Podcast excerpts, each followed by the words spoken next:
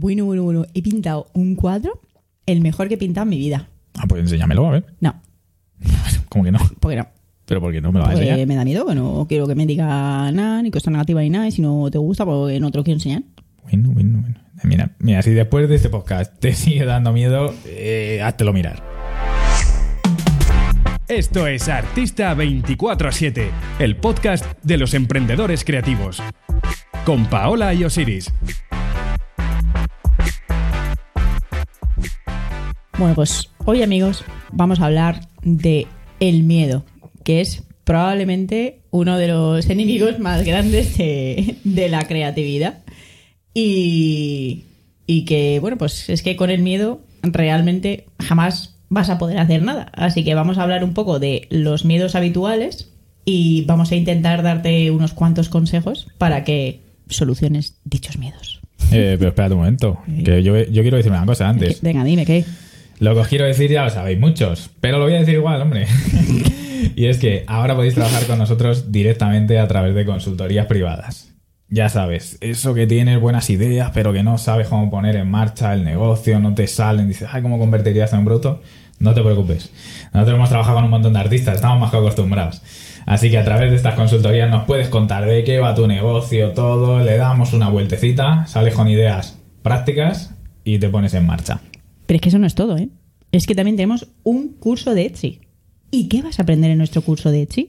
Pues vas a aprender a manejar las funciones básicas de tu tienda, todo lo que necesitas saber para investigar y analizar tu mercado, para posicionar los productos en el buscador de Etsy. Y por si fuera poco, vas a aprender también estrategias para potenciar tus ventas. Pero bueno, Y- ya Ya está, ¿no? dicho esto, ¿no? Vale, ya, ¿no? Vale, ya, ¿no? Un poco de... Vale, ya, vale, ya. empezar. Vale, ya, que ya sabéis que tanto el curso como las consultorías tenéis los enlaces ahí en las notas. Y ahora vamos a lo que importa, que es el tema de este programa, que es un tema que así en principio puede parecer un poco etéreo, ¿no? Pero sí, amigos, vamos a hablar del miedo y de cómo se asocia a la gente creativa. Porque, como bien ha dicho Paola y le ha puesto título a este podcast, el miedo mata la creatividad. Sí. Y tiene mucha razón. Sí, el miedo es la peor enfermedad de, de los creativos, ¿no? Porque, pues eso, el, el miedo es aquello que te va a paralizar y que probablemente vaya a hacer, pues que te vayas a comer un mojón toda tu vida, ¿vale? Porque mm, en realidad nadie se libra de tener miedo. Cualquier persona eh, tiene miedo, pero mm, para los creativos, pues es un sentimiento que puede hacer que, que nunca llegues a nada, ¿vale? Sí. Y, y hay que empezar a, a- Porque también voy a hacer aquí un inciso. El miedo muchas veces siempre va a estar ahí, ¿vale? Pero, pero hay que aprender a, a- superar ese miedo y convivir con, con ese miedo. Sí, y, y aunque parece un tema así un poco etéreo del que, del que podríamos hablar un poco a lo loco, sí que vamos a hacerlo de una forma en particular y es que creemos que hay ciertos miedos que son bastante habituales y que vamos a ir pasando uno a uno y que sabemos de sobra que muchos de los que estáis por aquí los habéis pasado o los estáis pasando o los pasaréis. ¿Por qué? Porque nosotros los hemos pasado también. Y mucha gente en los mensajes privados o en algún directo y tal, en los comentarios, nos deja ver que, que sí, que, que, que estas cosas son reales y les pasan, ¿no? Eso es, esto está todo recopilado de, de experiencia propia y de todos los que tenemos alrededor, de vosotros mismos, como dice Osiris, que nos contáis vuestras experiencias. Y bueno, pues queríamos abordar este tema porque sí que identificamos pues varios miedos particulares, como por ejemplo uno de ellos, que yo creo que prácticamente le ha pasado a todo el mundo, que es el miedo a empezar y, y ser malo, ¿vale? O sea, ser malo cuando uno empieza. Sí, el, el tema de, de ser malo, te vamos a dar una noticia absolutamente sorprendente. Es increíble, ¿eh? Es que todos cuando empezamos somos más malos con dolor. ¡Wow! Esa no me la esperaba, ¿eh? sí, pues sí. Es que en realidad un... la vida de un artista, ¿vale? Creativo, de igual digo siempre artista porque, bueno, es como el general, ¿no? Pero creativo de cualquier estilo. eh, siempre está en, en continuo movimiento y siempre, siempre va a haber, o sea, mañana vas a ser mejor de lo que eras ayer, ¿vale? Entonces, cuando empiezas cualquier cosa, es que es inevitable, o sea, es que, es que eres malo, o sea, nadie sabe, nadie nace sabiendo y, y realmente esto que siempre se dice de, no, es que eh, la habilidad que tienes es innata y una mierda, es que es mentira, ¿vale? O sea, todo se va ensayando con el tiempo ¿Es verdad que hay gente que tiene más facilidad para un tipo de cosas? Sí, pero eso no quita que tú que no la tengas puedas eh, llegar al nivel de otro e incluso superarlo, ¿vale? Porque es que de verdad que, que no tiene nada que ver. Esto se ve muy bien, yo creo, el tema de, de la gente que tiene habilidad o no, ¿no? Como dices tú, que tiene, que tiene habilidad innata, que se dice mucho, ¿eh? Por eso de cuando te da miedo a empezar, o me- pues eso, miedo a empezar y decir, "Uf, que no sé yo si voy a ser capaz de hacerlo, de ser bueno. Muchas veces asocias a que miras a tu alrededor y dices, joder, es que sé qué bueno es, o es que es tal, ¿no? Y, y yo creo que esto se ve muy bien, por ejemplo, en el tema de los, de los deportistas de élite, que eh, hay gente que es buena, ¿vale? Que se pone a jugar a- al baloncesto y, ah, qué buena es. Sí, sí, es buena, ¿vale? Tiene habilidad, tiene coordinación. Y su genética le- Ahora, ahora. Si no entrena durante los próximos 5 o 6 o 7 años, no llegará a convertirse en una estrella de la NBA o de lo que esté haciendo. ¿Por qué?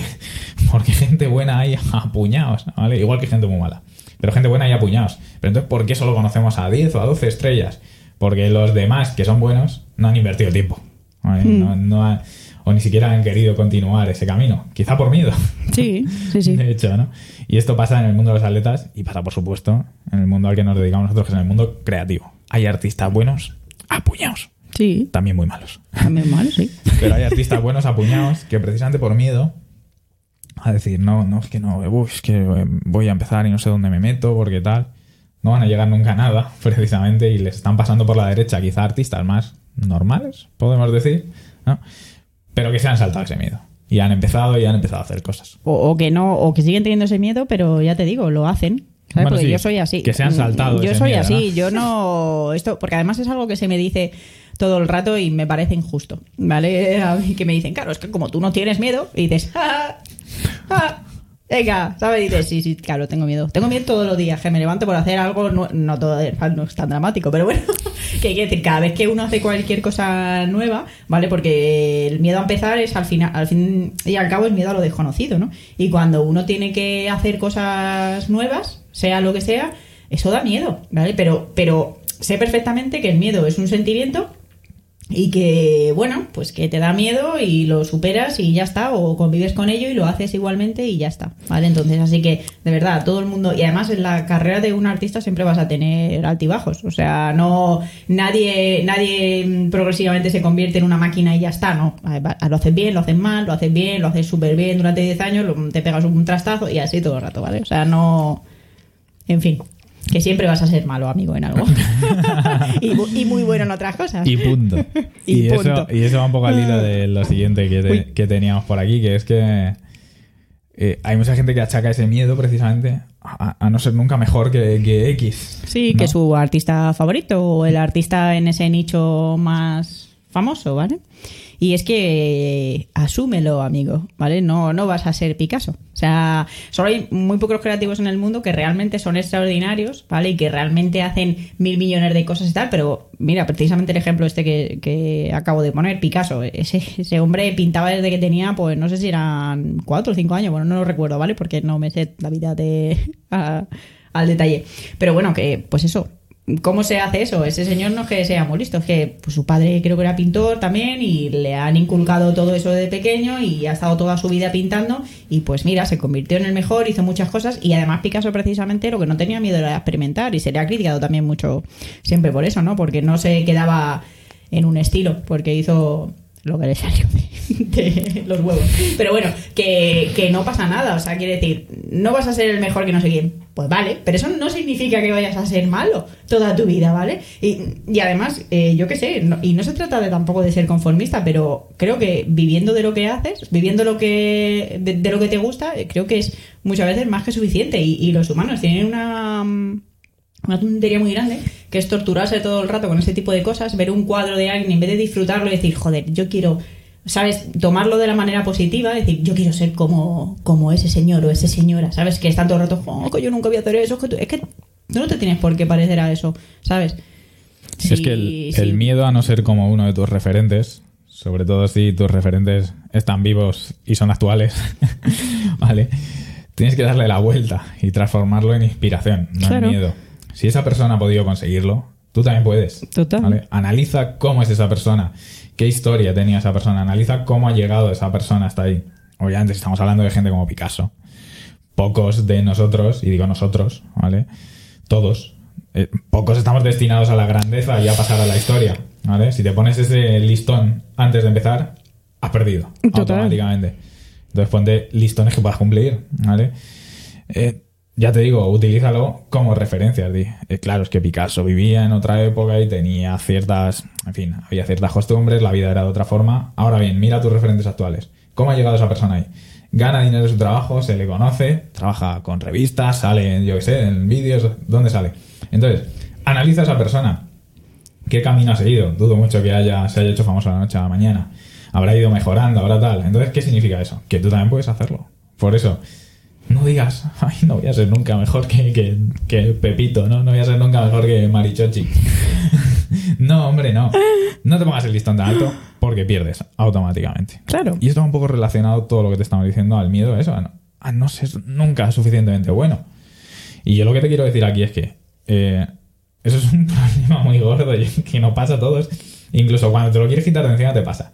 Y es que no puedes ser creador y editor al mismo tiempo. Exactamente. Son dos tareas distintas y son dos enfoques distintos. ¿Qué quiere decir esto? Que mientras estás creando, te tienes que entregar a crear. Si mientras tú estás creando una ilustración, a cada paso que das, estás opinando sobre lo bueno o lo malo que es ese trazo, sobre lo bueno o lo malo que te, que- que te ha quedado esa, esa pierna, ¿no? Lo bueno o lo malo que es la estética, eh, vas a dejarlo a mitad, claro. Sí, es que no vas a poder llegar nunca porque todo es malo. Claro, o es todo que es regular. el proceso de, de un artista tiene que ser el siguiente. Se te ocurre la idea, esbozas una idea, sea cual sea tu campo, ¿vale? Me da igual que seas músico, en tu caso pues escribirás tus notas o te dejarás una nota de audio o lo que te dé la gana, ¿vale? Pero bueno, esbozas esa idea en tu cabeza, en un papel o donde toque, tal, y te pones a trabajarla sin más, dejándote llevar, ¿vale? Que esto suena muy romántico, pero es que esa es la realidad. Porque también tienes que disfrutar del trabajo que haces, porque solo, solo si tú disfrutas, esto suena súper bohemio, pero es la realidad. Solo tú si disfrutas del trabajo que haces, vas a poder hacer disfrutar a los demás, ¿vale? Porque primero tienes que disfrutar de ese trabajo, tienes que hacer ese trabajo, y después de hacerlo, ya lo criticamos. Vale, o sea, ya vemos, ay, pues esto lo puedo mejorar, este trazo que he hecho aquí lo puedo hacer así, es que estos colores no están bien puestos, es que este brillo no va aquí, es que mm, lo que sea, ¿vale? Pero ese es el proceso. Primero, la idea, crear y disfrutar de esa creación, y luego intentamos mejorarlo. Y luego el día de mañana ya intentamos volver a reproducir esa obra y hacerla bien. Eso es, y en vez de atenazarte por el miedo, ¿no? Que dices, "Buah, no, no, esta obra no va a ser suficientemente buena. Que, que precisamente hablábamos de algo muy parecido en el podcast del bloqueo creativo, que lo tendréis en las notas también para escucharlo. Y es, es que la tarea de crear es un bucle. Sí. Es crear, analizar, volver a crear. Analizar, volver a crear. ¿vale? No es crear y analizar todo el rato en el tiempo. Porque ese miedo efectivamente no te deja avanzar y además es muy frustrante porque Claro. te parece todo el rato que lo que estás haciendo es lo puto peor.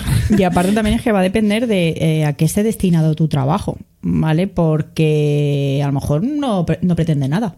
Pretendes pasártelo bien y crear y ya está. Entonces, el proceso de volver a crear esa pieza para hacerla mejor no lo necesitas. O sea, que decir, tú disfrutas del proceso, lo haces, a quien quiere que le guste y a quien no, pues nada. Vale, entonces va a depender mucho eh, a qué esté destinado ese, ese trabajo que estás haciendo. Y, y luego hay otro miedo bastante habitual que es, eh, yo creo que es inherente al ser humano que vive en sociedad, ¿no? Y es el miedo a, a- a la crítica. Ay, sí, que- al ay, miedo ¿qué al que dirán, claro. Y sobre todo a los artistas se nos tiene muy mirados porque en cuanto pones el término artista ya, ya es... ja, Se te supone algo ya, ¿no? Claro, es, eh, siempre se piensan que eres el, el flipado, ¿no? Parece que, que la creatividad es hacer dos tracitos y ya está, ¿sabes? Y, ay, cómo vivo de esto. Y dices, mira, amigo, si es que mi trabajo, soy un obrero, ¿sabes? Soy un obrero. Para tener un cualquier tipo de trabajo, al final eres un obrero. Pongo el, pongo el ejemplo del obrero porque, bueno, se curra un montón. Pero en cualquier trabajo curras un montón y cuando te dedicas a ello profesionalmente, o sea, no te libras, tienes muchísimas cosas que hacer aparte de crear, ¿vale? Entonces, al, pues eso, siempre te da miedo típico eso cuando le vas a... Si ya da miedo en sí decirle a alguien tengo un negocio propio, imagínate tengo un negocio propio artístico, ya. Ya sabes que siempre va a pasar lo de pues búscate un trabajo, es que los artistas sois unos muertos de hambre, ¿sabes? En fin, este tipo de cosas. Pero bueno, la crítica de tanto de lo que haces como de tu obra, que sepas que, que es, que es lo que hay. Sí. Es un miedo que, que, que sí, que obviamente que sí, que a todos nos... Más que miedo, digamos que a todos nos puede afectar de una forma u otra que nos digan que lo que hacemos es mejor o peor y demás. Pero hoy en día, además, sobre todo en las redes sociales, Mm. es automático. O sea, si tú publicas un trabajo creativo, mucha gente te va a decir que está bien, mucha gente te va a decir que no le gusta nada, y una poca de gente, una cantidad mínima de gente, va a ser absolutamente negativa y te va a decir que tu trabajo es una absoluta mierda y demás. Que yo creo que es lo que le da miedo a la gente realmente. Pero es que esa cantidad de gente es mínima. Sí, y aparte, yo que sé, es que tanto en el tema de, tu obra en sí como la gente que te juzga de manera personal por tener un negocio u otro, normalmente lo que hace es proyectar sus miedos y sus inseguridades en ti. Porque cuando alguien te está dando, cuando alguien te está dando una razón de peso o realmente te quiere ayudar, te razona esa, esa cosa que te está diciendo. ¿Sabes? Te dice, oye, pues tu cuadro no es lo suficientemente, artísticamente me encanta, pero a lo mejor no es lo suficientemente bueno porque yo qué sé, por la razón que sea. ¿Vale?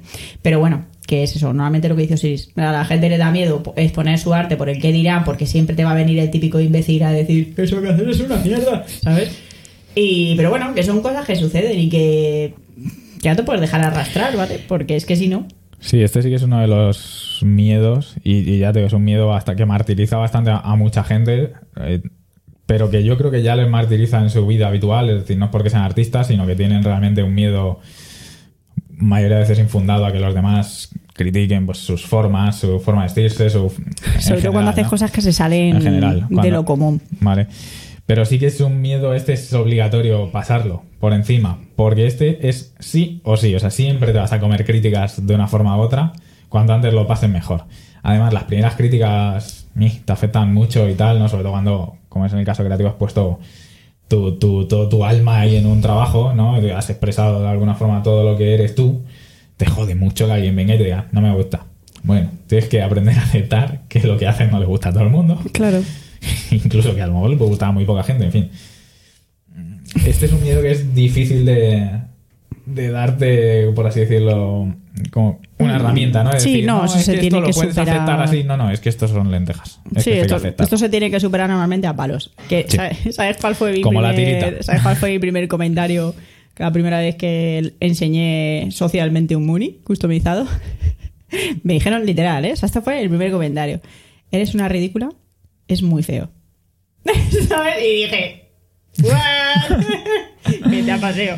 Pero bueno, y, en el, y te acuerdas en el, en el canal de. ¿Imagináis que hubiera no continuado haciendo eso? Pues ahora mismo estaría muerta de asco. Y de hecho, mm, conozco el caso de muchos compañeros que no han superado nunca ese miedo y que efectivamente están ahora mismo que no hacen nada. Uno de los primeros comentarios que, como cuando tú inicias un, un canal de YouTube, como cualquier otra plataforma, te muestra todo el rato. Tienes siempre, te muestra en para que la gente te encuentre y te vea. Y me acuerdo que, eh, que uno de los comentarios igual era súper súper negativo, ese de la galleta que bueno, eh, súper negativo, ¿vale? En plan de, pero además que dices, Dios mío, ¿qué estás haciendo en tu casa? O sea, yo me les imagino a esta persona ahí, "Oh, oh, oh", ¿sabes? Con un teclado y con una bolsa de chitos ahí, "Oh, eres un gilipollas, oh". Bueno, maravilloso.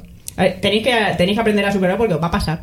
Os va a pasar. Es- sí que es verdad que es. eh, lo que pasa que es lo que decimos siempre. Es un mínimo. O sea, realmente es un 1% el, todo lo malo que te va a pasar. Lo que pasa que, evidentemente, es más fácil recordar el que te está diciendo eres una asquerosa que el que te está diciendo todo el rato, madre mía, me encanta lo que haces, tal, no sé qué, porque somos también un poquito de género idiota los, los humanos. Y vamos a recordar siempre la, la parte más negativa de lo que nos están diciendo, que realmente lo que nos tenemos que centrar, que es en ese otro 99% de personas que les va a gustar tu trabajo. Y si a alguien no le gusta, como en mi caso, que antes te lo contaba a ti, de manera particular, es que a mí, por ejemplo, cuando algo no me gusta es que es que no yo soy de una manera que no tengo la necesidad de ir a ofender a nadie o a decir a no ser que me pregunten no, no voy a decir nada. Entonces como mínimo vas a tener o comentarios normales y buenos o va a ser indiferencia o un 1% que te va a decir algo alguna estupidez. Lo que no deberíais hacer nunca, eh, y esto también un poco al hilo del siguiente punto que vamos a tratar, es dejar que estas críticas os impidan hacer lo que vosotros queréis hacer. Es decir, no lo uséis como excusa, no lo uséis como culpa. Es que Claro. me dicen, es que no me dicen, no. Si tú quieres hacer algo, si realmente estás convencido de ese algo y es lo que te gusta, hazlo. hazlo. Hazlo, porque esa gente va a seguir siempre ahí. Pero sí sí pero te lo estamos diciendo y Paula te lo dice, y Paula lo ha oído en YouTube, Paula lo oye en las redes sociales constantemente. Es un porcentaje absolutamente mínimo.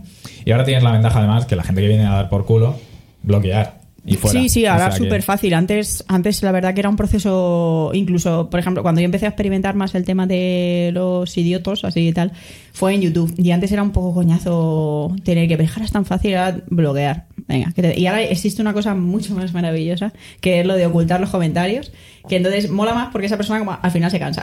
como nadie le contesta ni nada, porque tú, aunque no entres al trapo, muchas veces los fans te entran, aunque yo siempre les digo, no hagáis esto, porque no me gusta pero siempre tendrá alguien al tramo. Entonces, como al final se ven solo, se aburren. Porque también tienes que tener algo, a no ser que sea alguien un hater muy particular o algo muy particular, normalmente no. Esto sí que lo puedo asegurar, no es personal.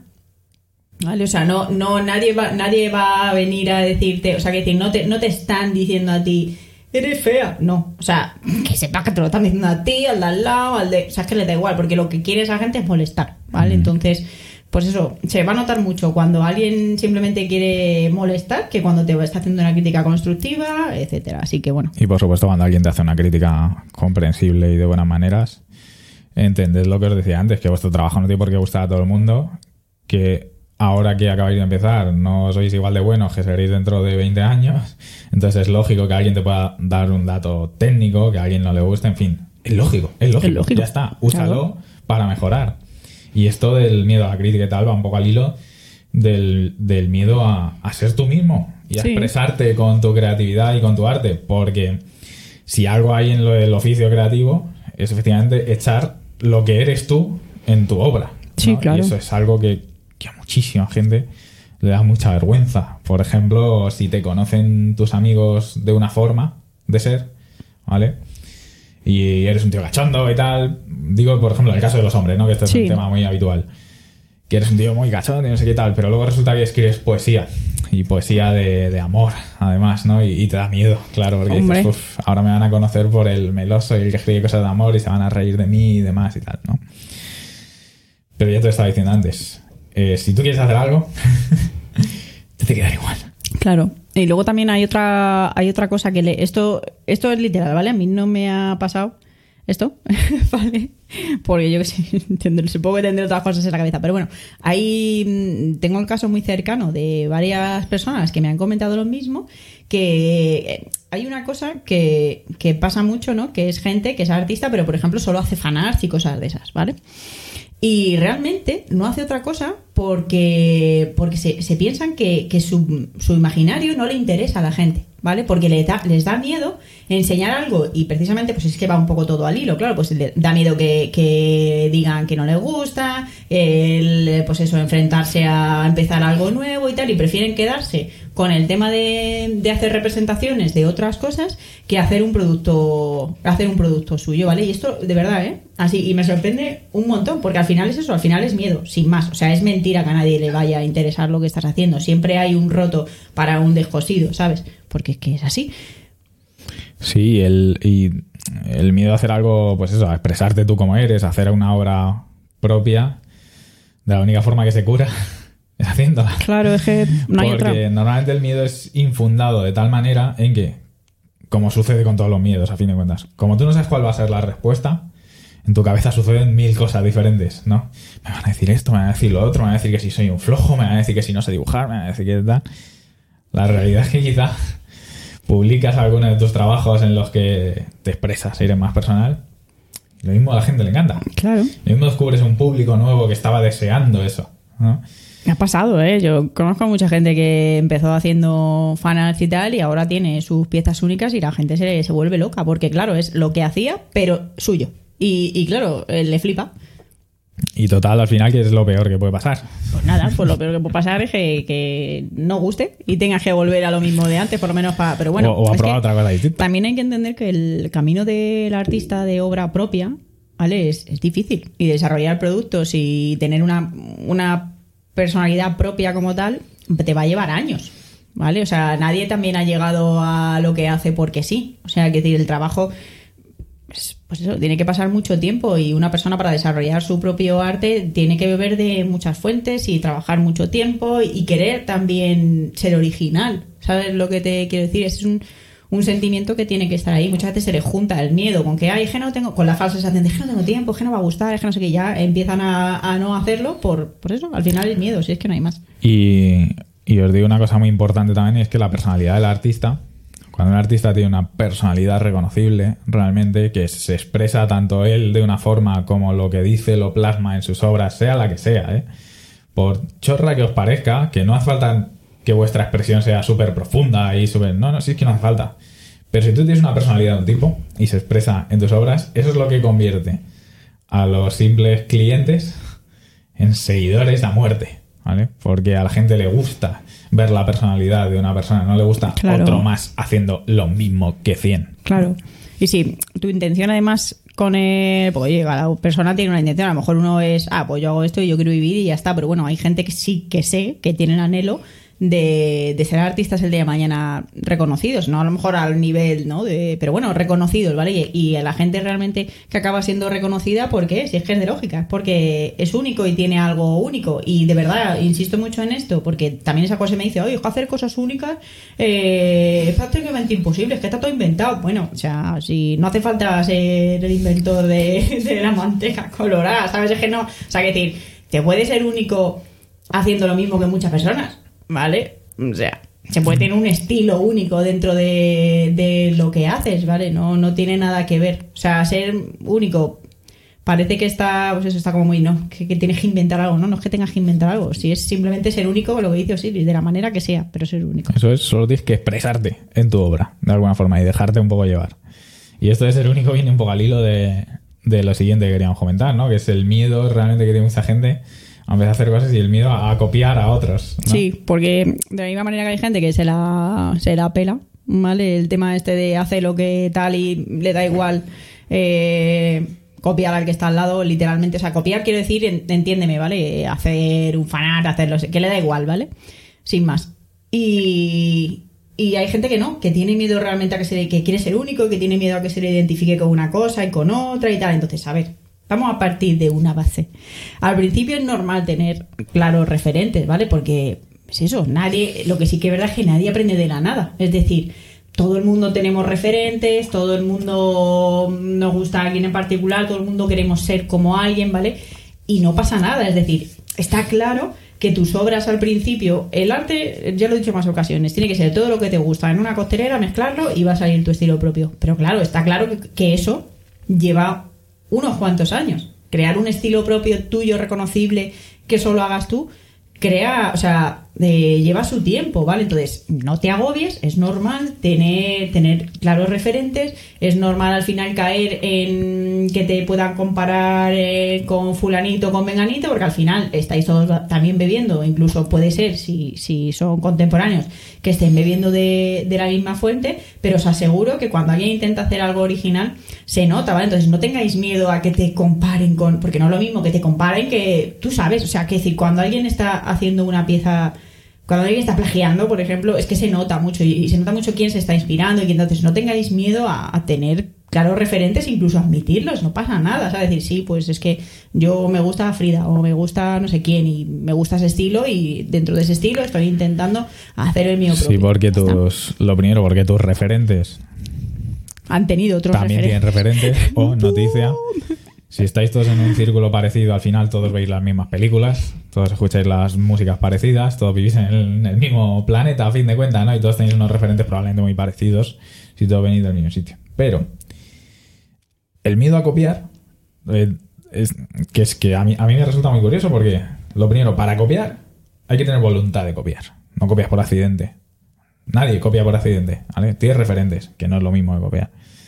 Y luego, para crear un estilo propio, también hay, tener, hay que tener voluntad de crear un estilo propio. Es decir, que el miedo se pasa rápido. El miedo se tiene que pasar rápido. Una vez que Claro. asumes que todos bebemos de las mismas fuentes y que todos podemos crear cosas muy parecidas, similares, inspiradas en lo mismo, todos, yo qué sé, todos vemos Pokémon, todo, o sea, es decir, Harry Potter, no sé qué, todos tenemos más o menos las mismas cosas en la cabeza de forma contemporánea.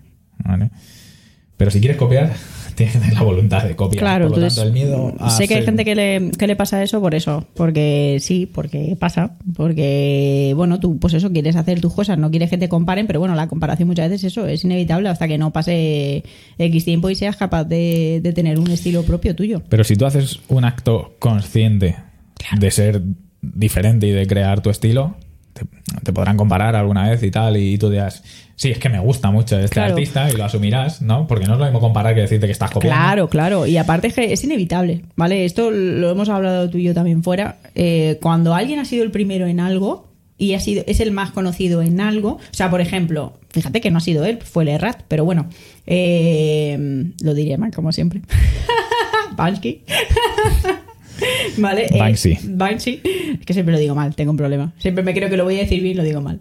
Eh, se le reconoce siempre por los stencil. Y no ha sido el, no ha sido realmente el primero, pero ha sido el más popular. Entonces, ahora cualquier persona que haga un stencil, es que inevitablemente le van a comparar con él.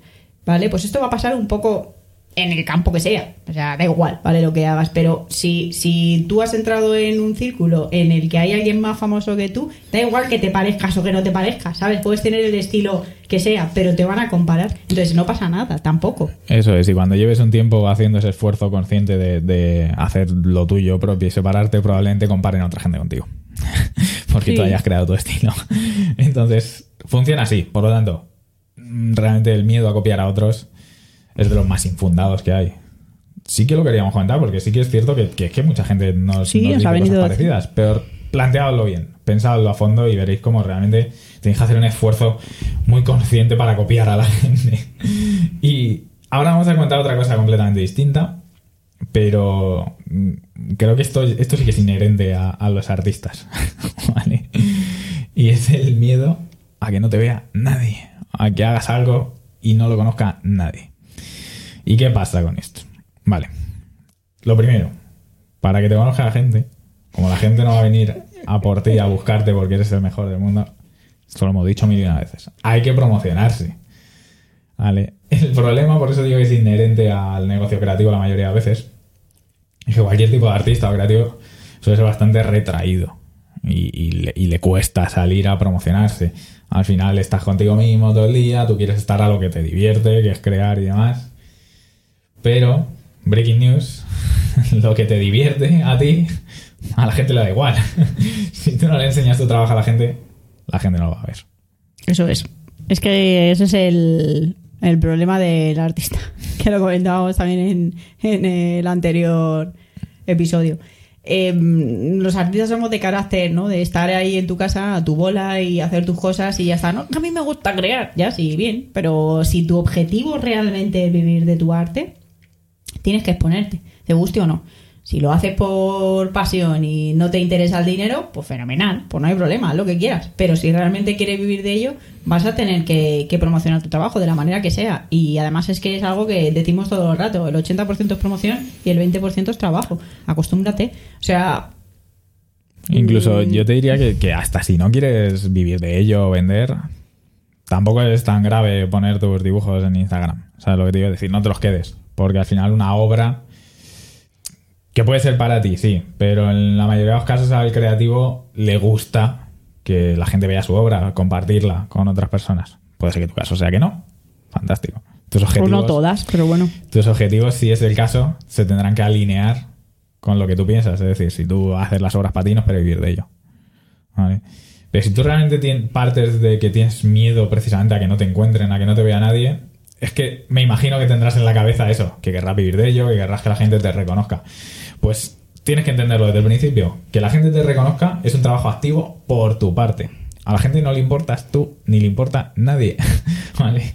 Tienes que llegar a ellos de alguna forma, porque hay mucha gente en todas partes a la que mirar. Entonces tú eres uno más en el mar, una gotita. Entonces tienes que hacer un esfuerzo, realmente un Claro. esfuerzo grande en llegar a la gente, en participar, en colaborar, en promocionarte, en que te vean, colaborar con amigos para que te asocien a ellos, en fin, en que te conozca la gente. Eso es. Porque realmente también te digo que poner tus fotos en Instagram sin más no es promocionarte, ¿eh? es tener una galería. Claro. Como podrías tener una web, como podrías tener cualquier otra cosa. ¿vale? Y ya vamos a lo último, que yo creo que es lo que es el- la Sí. clave de todo, ¿no? Que es realmente el miedo al fracaso. ¿No? El miedo a comerte un mojón. Claro, el miedo al fracaso, a no vender. Aquí se junta un poco todo, ¿no? Es un poco todo lo anterior, pero al 100%. O sea, es muchísimo más grave, ¿no? Eso ya es el, el- el miedo absoluto. El, el exponerlo, el, vale, has superado el miedo ese de, de empezar a que la gente te diga algo, a. mm, Yo qué sé. Y al final Sí, a, te a- comes un. a que tú un hayas torrao. puesto un proyecto en marcha que puede ser, por ejemplo, el de, el de vivir de, de tu arte, ¿no? Y que te estés comiendo un mojón, Mm. que no estés ganando nada de dinero, que no estés vendiendo nada. Lo primero, eh, si tienes ese miedo ya de antemano, nunca vas a poder poner el negocio en marcha, en primer lugar. Y luego yo lo que te preguntaría es, eh, ¿qué es lo peor que puede pasar? Piénsalo, realmente. Si tú a lo mejor tienes dinero ahorrado o tienes un trabajo aparte y a esto le vas a dedicar y tal, ¿qué es lo peor que puede pasar? Si después de seis meses te estás comiendo un mojón y no estás ganando dinero, nada, pues me temo que nada, ¿no? No, puede- no va a pasar nada, porque si estás en una situación en la que tienes un trabajo y estás generando ingresos por otro lado, pues oye, si esto no sale, pues no es el fin del mundo. Claro. Si esto acaba, pues a otra cosa.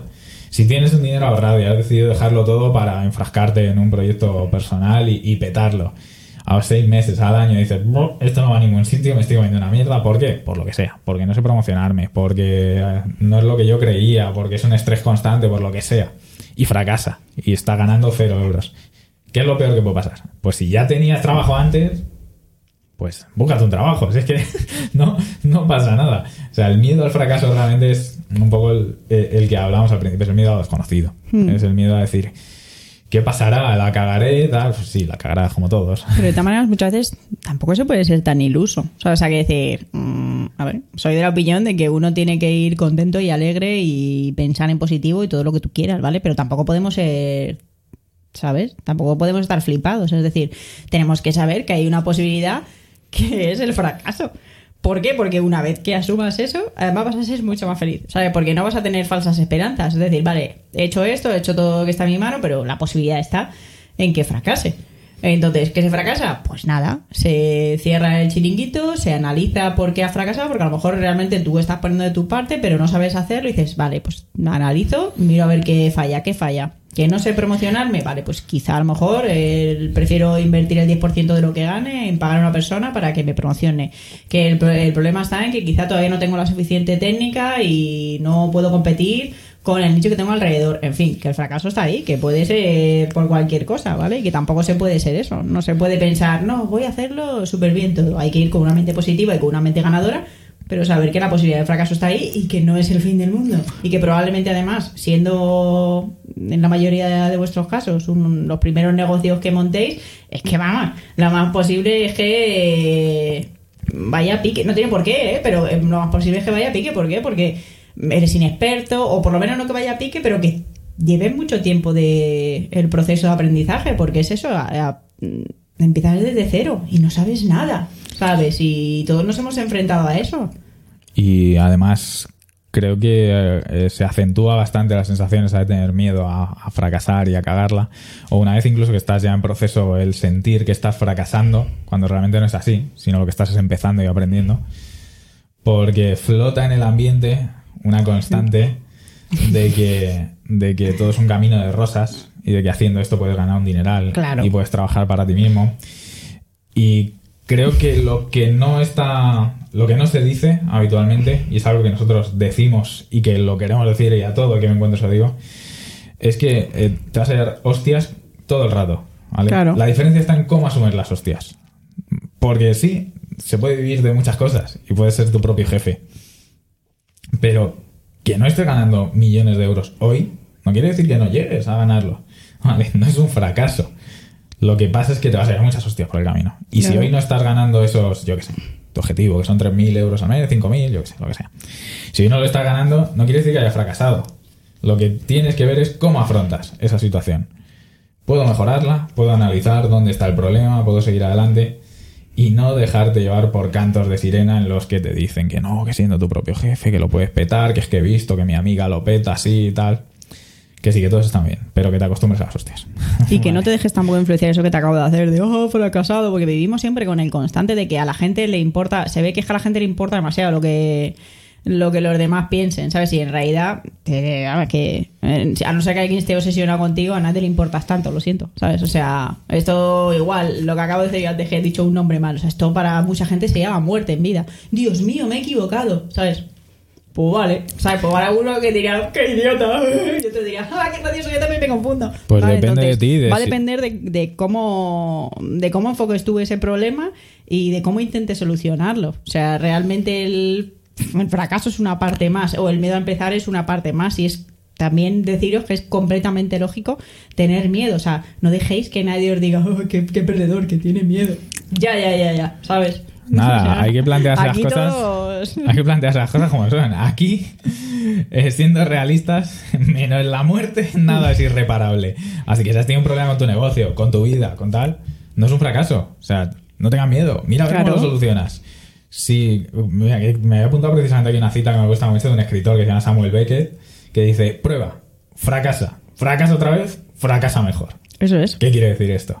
Que es un camino constante, que te llevas hostias, aprendes de la hostia y vuelves otra vez a empezar. Y vuelves otra vez a empezar. Y ahora vuelvo a empezar, pero habiendo aprendido otro. Y así es como la gente triunfa, ¿vale? Entonces no es que tú estés fracasando, es que todavía no has llegado a ese punto. Y es eso, también lo que hablábamos en el, en el podcast anterior. Identifica cuál es tu, tu problema.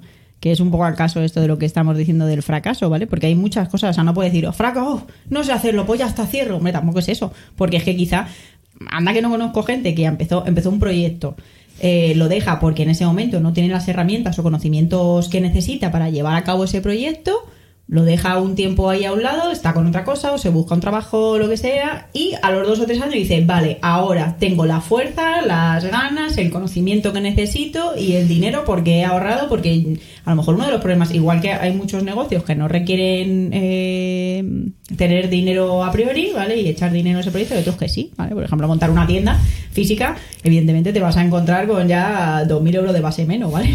Al final, un alquiler, un no sé qué, ¿vale? Entonces, y luego vuelven a remontar el negocio. Es decir, los fracasos muchas veces son para un rato. Eso es lo que yo quiero decir aquí es que el miedo en sí, todo esto que estamos hablando, el miedo en sí, no enfrentarse al miedo, es contraproducente. Vale.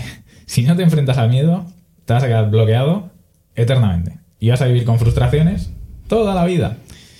Y si realmente piensas como mucha gente que veo, que "Buah, es que, es que llevo mucho tiempo intentando y es que no me sale y es que soy un fracasado y es que he fracasado. Y, y, y tienes 20 años, cabrón. Joder, ya ves. Dices, pero si te quedan 70, 80 años por vivir, por Dios, pues te acabas de empezar, ¿qué dices? Te voy a decir más. Es que si tienes 30, es lo mismo. Pero es que si tienes 40 es lo mismo. Es que no te vas a morir mañana, macho. Es que a lo mejor tienes 30, 40 años todavía por delante, sobre todo si estás haciendo un negocio digital. Que no has fracasado todavía, Claro, ¿vale? Que, que- no que- es el final del túnel. Claro. Sí, sí, es que por eso quería incidir en eso de tener un primer negocio y ya, ya fracasado. Pues es que lo normal. O sea, que decir, con pocos emprendedores realmente te vas a, a encontrar que, que, te digan, sí, pues el primer negocio que tuve fue un fracaso absoluto. con muy pocos, porque todos, ahora, ¿vale? El, el tema que hay, que también me gustaría hablarlo en el... El problema que hay es que cuando la gente monta un negocio, lo monta para únicamente ganar dinero y no sé qué, pero todos los que hemos montado un negocio por... Y lo primero que nos ha llamado de montar, de montar ese negocio es la pasión, empezamos normalmente con cero herramientas, ¿vale? No sabemos lo que es el marketing, no sabemos lo que significa exponerse en una red social, no sabemos el poder que tiene trabajar con no sé quién, ¿vale? Entonces, es que es un camino constante, es decir, nosotros te vamos a ayudar siempre, te vamos a, dar las bases para que, para que empieces con tu negocio, para que vayas bien, todo lo que tú quieras, pero al final es un trabajo de aprendizaje, entonces, además cada negocio es tan particular que te puede pasar de todo. Sí, en resumen hay que... Hay que aceptar que te queda mucho camino por delante. Sí, además estés en el punto que estés, siempre te queda mucho Siempre te camino queda por mucho delante. camino por delante. Nunca se acaba, ¿vale? Aunque lleve 20 años haciendo lo mismo. Hay que aceptar eso, que nos queda mucho camino por delante a todos, a nosotros también, aunque llevemos más camino andado que tú y te estemos contando esto, a nosotros nos queda mucho camino por delante y aprender muchas cosas. Y lo único que hay que hacer, y lo único que tenéis que sacar de este episodio, que vamos a terminar ya, es que si tenéis miedo a algo, no huyas hacia adelante. Siéntate, analiza, ¿por qué me da miedo esto? ¿Qué es lo peor que podría pasar? Si me tiro a la piscina, eh, podría ser lo peor que me pase en la vida, me va a cambiar la vida. En el 99% de los casos va a ser que no. Entonces, ¿qué os cuesta? Arriesga, coge el miedo eh, le metes un puñetazo en la cara y dices, voy a probar una vez a ver qué pasa. Te taparás la cara un rato, te dará mucha vergüenza y luego dirás, pues no era para tanto. ¿Por qué la vamos a hacer? Si No. es que la mayoría de las cosas, ya os lo digo, se soluciona yo, yo soy una persona que me daba mucho, vamos, muchísimo miedo hacer muchas cosas y mucha vergüenza, pero al final cuando, cuando ves que te equivocas y eso, y no pasa nada, y nadie viene, y nadie viene a, a darte así en la espalda y señalarte, decirte, ¿sabes? Pues, pues te das cuenta que no pasa nada y dices, pues me he equivocado, ¿sabes? Si todo, todo el mundo se equivoca, es que no pasa De hecho, nada. voy a poner un punto aquí para terminar, por lo que dice Paola. No, no os imagináis. No os imagináis a Paola, antes de empezar con todo esto, la movida que le daba, pues el tema de hablar en cámara y expresarse y tal, igual. Y mi- sí, me sigo estando. De hecho, yo, mm, si cuando o sea, un día tenéis la oportunidad de tomar un café conmigo, no soy la misma persona. A mí no me gusta nada hablar con una cámara delante y tú lo sabes, ¿vale? Y, y- pero bueno, es un esfuerzo que tengo que hacer de manera diaria y que poco a poco, pues cada vez lo hago mejor. Te quitas está. la tirita una vez, ¿verdad? Claro. Y pica un poco, pero luego. ¡Ay! ¿Qué se le vamos hizo. a hacer? Pues ¿Sabes? ya está. Que parezco un poco retrasada, hablando muchas veces porque me cuajo y ahora me digo, "Eh, porque, ay, que me falta tiempo. Eh, Pues sí. Pues sí. te ríes un rato ¿Por qué y le ya vamos está. a hacer? O sea, si es que te voy a decir también, quien se quiera reír de ti eh, por una. Por un error, por por un, error, por lo que sea. Es que normalmente es eso. La gente suele pagar sus inseguridades y su frustración con los demás. Entonces, si alguien viene realmente a reírse de ti por, por algo tan estúpido como una obra que puedes hacer, es que realmente, o sea, digo así sin más, ¿sabes? Por, por hacer daño. Es que el problema lo tiene esa persona, no tú. es- Entonces, es- la mayoría de la gente se va a reír contigo, te va a dar de la mano si tienes un problema. Y dices, es que fracasaste. Y dices, venga, no pasa nada, ta, vamos a. ¿Vale? O sea, hay que caer que la mayoría de las personas realmente son majas y no se puede tener miedo a, al mundo, al que tirar. al- Eso es. Así que vamos a irnos con buen rollo realmente aquí, aunque es un tema un poquito intenso y a mucha gente le afecta mucho. Pero nada, que es que lo único que hay que hacer es tirarse a la piscina, darse la primera hostia y la Y segunda doble menos. Claro. ¿vale? Y que la mayoría de los miedos, analiza, ¿verdad? son infundados. ¿vale? El único miedo real que puedes tener es si te estás tirando de un avión sin paracaídas. Hombre, claro. ¿vale? Pero si lo piensas un poquito detenidamente, verás que, bah, pues no es para tanto. Y resulta que otros lo han hecho antes que yo y no les ha ido mal. Pues a peor que me vaya, ¿no? No me va a ir tan mal. Claro. Así que nada, muchachos, aquí lo vamos a dejar por hoy. No os podemos dejar que os vayáis corriendo sin deciros que darle a me gusta en todos los sitios donde pilléis. Compartid en Instagram, dejadnos comentarios, que nos gusta mucho que nos comentéis. Compartidlo en vuestros stories. Decidme en los comentarios qué palabra vosotros decís mal, por ejemplo. Eso para- es, eso es. Eso es. Decidnos, decidnos qué palabra decís mal, en qué Claro, ¿Qué confundís. palabra decís mal? ¿Sabes qué, qué palabra escribís mal? Por ¿Qué es ejemplo, lo que os da mal rollo de hablar en público? Todas esas cosas. Contádnos en los comentarios que Llama- nos gusta llamadme mucho. guapa también, si podéis. y nada, majos. Ya sabéis, a compartirlo todo por ahí que nosotros nos vamos a grabar otro, ¿no? Sí. Adiós. Adiós.